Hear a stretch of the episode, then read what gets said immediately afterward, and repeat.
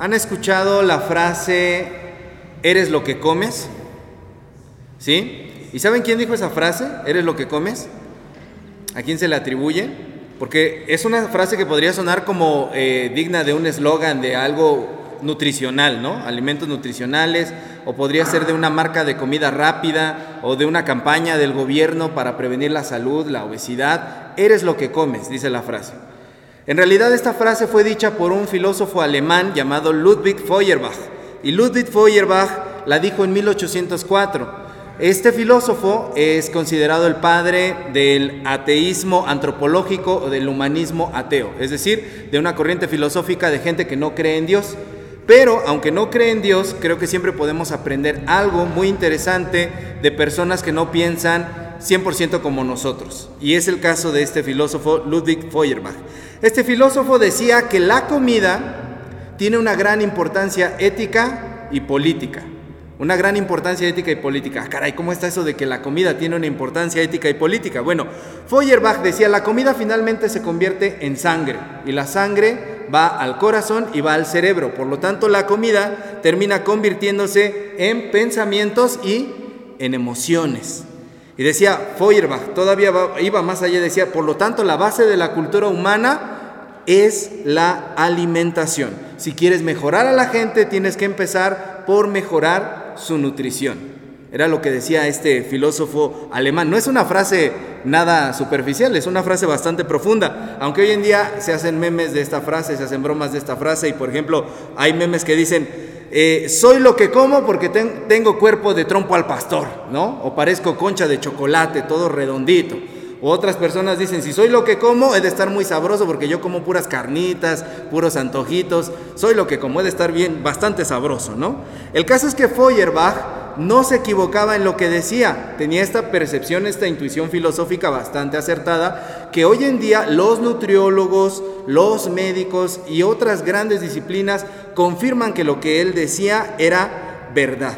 En realidad, lo que tú comes influye en varias partes de tu desarrollo humano. Y eso lo podemos ver, por ejemplo, en el estado de ánimo. Una persona que no ha comido, ¿cómo anda?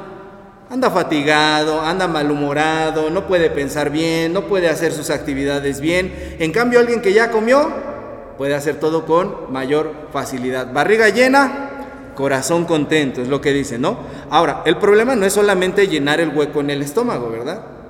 No se trata nada más de comer por comer, se trata de saber elegir lo que tú vas a comer. ¿Por qué? Porque lo que comes produce algo. Sale de alguna manera o a veces los alimentos que consumimos no salen, se quedan dentro del cuerpo. Por ejemplo, si tú eres muy adepto, te gustan mucho los sabores picantes, que es eh, pues en, México, ¿verdad? Eso no es, no es nada raro, somos muy adeptos a las cuestiones de comer picante, le ponemos chile al chile y, hasta las bebidas alcohólicas y a los dulces. Y cuando vienen los extranjeros dicen, ¿por qué los dulces pican? ¿Por qué hasta las bebidas alcohólicas pican? Bueno, los mexicanos somos así. Si eres muy adepto a este tipo de sabores y un día comes mucho chile, después, como decía Jesucristo, cuando sale a la letrina, ahí es el lloro y el crujir de dientes, ¿no? Porque eso puede producir una experiencia bastante desagradable. Y a la larga, si comes demasiado picante, eso puede llegar a dañar tu tracto digestivo. El sistema digestivo se puede afectar si tú comes mucho picante. Y por el otro lado yo decía que hay alimentos que simplemente no salen, ¿verdad?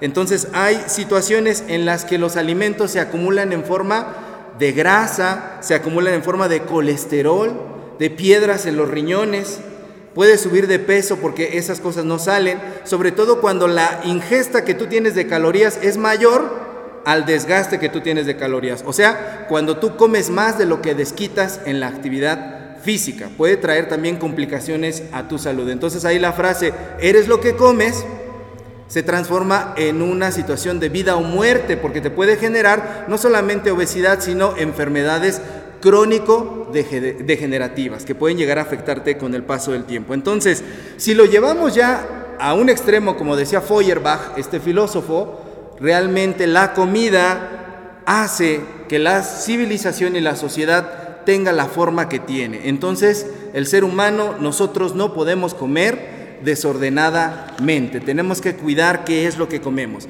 Y eso mismo es el planteamiento que encontramos el día de hoy aquí en Juan 6. Por favor, abran su Biblia ahí en Juan 6, versículos 51 al 58, que es lo que acabamos de leer. Esta porción que leímos en Juan 6, del 51 al 58, habla de esto mismo. En esta parte de la escritura nos está hablando Jesús. Y Jesús nos invita a hacernos conscientes y responsables de lo que nosotros comemos.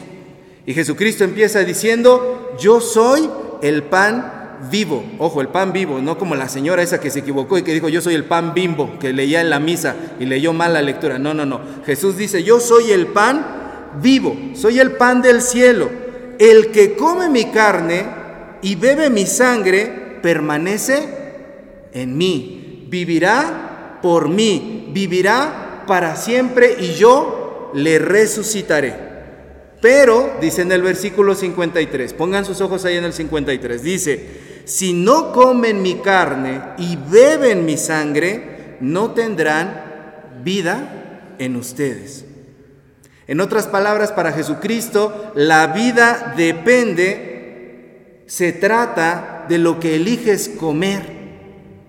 O comes a Jesús o no comes a Jesús. Eso es la vida. Desde luego esto no de una manera literal, está hablando en sentido figurado, ¿verdad? No se trata de comer tacos de moronga de Jesús, ¿verdad? De eso no se trata. Se trata de alimentar nuestras vidas, llenar nuestras vidas de Dios, de llenarla de actividades que nos acerquen más a Dios, de pensamientos que nos hagan crecer espiritualmente mente. Eso es lo que significa comer a Jesús. Pero si tú no has llenado tu vida de Cristo, la pregunta para mí el día de hoy es, si no comes a Jesús, ¿qué estás comiendo? ¿Qué comes? En tu vida diaria, ¿qué estás comiendo? Porque allí está el dilema porque cuando no nos alimentamos saludablemente, nutritivamente, terminamos comiendo pura chatarra, puro alimento chatarra. Y de repente nos descubrimos a nosotros mismos en la vida diaria llenando nuestro interior de cosas negativas. Envidia, celo, rencor, ira, egoísmo, situaciones que nos alejan de Dios. Y lo peor es que, como les decía, todo eso produce algo. O sale de una forma o no sale. ¿Qué quiero decir con esto? Si tú, por ejemplo, llenas tu vida de puras obscenidades y eso es lo que comes, eso es lo que consumes, después eso va a producir en ti una ansiedad y vas a querer reproducir lo que estás viendo y lo que estás escuchando y las imágenes y los videos con los que te llenas, vas a querer vivirlos en tu vida real. Y por el otro lado, si llenas tu vida de chismes, después vas a ser una caja reproductora de chismes. Si te llenas de pensamientos de rabia, si durante toda la semana tú le prestas tus oídos a situaciones llenas de amargura, al rato lo único que vas a reproducir para con los demás solamente va a ser eso, enojo y amargura. Y es muy difícil también cuando hay estas situaciones que no salen. Si llenas tu vida de venganza y de rencor, eso no sale. Se queda allí, se pega al cuerpo, se pega al alma como la grasa se pega a nuestro sistema. Y es bien difícil bajar la llantita, ¿verdad? Es bien difícil bajar la pancita. Lo mismo sucede con estos deseos de venganza y con estos deseos de rencor. Son extremadamente difíciles de sacar. Por eso se nos invita a poder elegir bien nuestra dieta espiritual. Si eliges mal tu dieta, lo que te vas a producir es una enfermedad. Te enfermas tú, enfermas a tu familia, enfermas a tu pareja y por eso la sociedad está enferma. Por eso cuando vamos a la vía pública parece un desfile de muertos vivientes, de zombies, que todos reproducen conductas dañinas. Allá afuera la gente está enferma, contaminándose los unos a los otros. No sé si les ha tocado ese tipo de días en los que uno sale a la calle y parece que toda la gente tiene ganas de pelear.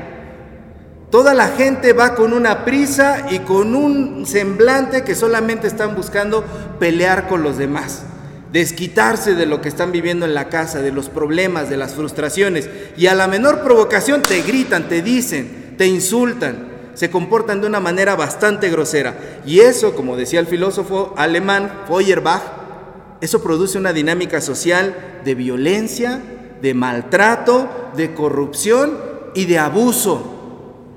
Por eso vivimos en el México en el que vivimos, porque hemos elegido comer estas cosas, llenarnos de este tipo de situaciones. Y por eso, hermanas, hermanos, el día de hoy, el Evangelio nos invita a preguntarnos, ¿qué estoy comiendo? ¿Mi dieta está balanceada? ¿Como lo suficiente de Dios? ¿De qué estoy llenando mi mente, mis ojos, mis oídos, mis pensamientos, mi corazón? ¿Me estoy alimentando de Cristo o me estoy alimentando de las voces que solamente me dañan y que me dejan un rastro negativo dentro de mí que es muy difícil de superar? ¿Estoy comiendo muerte o estoy comiendo vida? Dios quiere que todos y cada uno de nosotros seamos la mejor versión de nosotros que podamos ser. La Biblia le llama a eso vida eterna. ¿Qué es la vida eterna? La vida eterna no es una vida que está en el más allá. La vida eterna es la vida abundante que comienza aquí y se extiende hasta la eternidad. La frase dice, eres lo que comes. Mi pregunta final en esta noche es, ¿qué eres? quién eres. Porque lo que tú eres, quien tú eres, es el resultado de lo que durante todos los años de tu vida has estado comiendo. Y si hoy te pudieras mirar al espejo de la palabra de Dios y te miras y dices, no me gusta quién soy, me veo como por aquí excesos de este lado, de este otro lado, como por aquí en mi alma estoy cometiendo cosas que no me gustan, la buena noticia es que hoy Cristo nos dice, puedes elegir comer el pan vivo que desciende del cielo. Cambia tu dieta, come a Jesús para que tengas vida y la tengas en abundancia. Amén.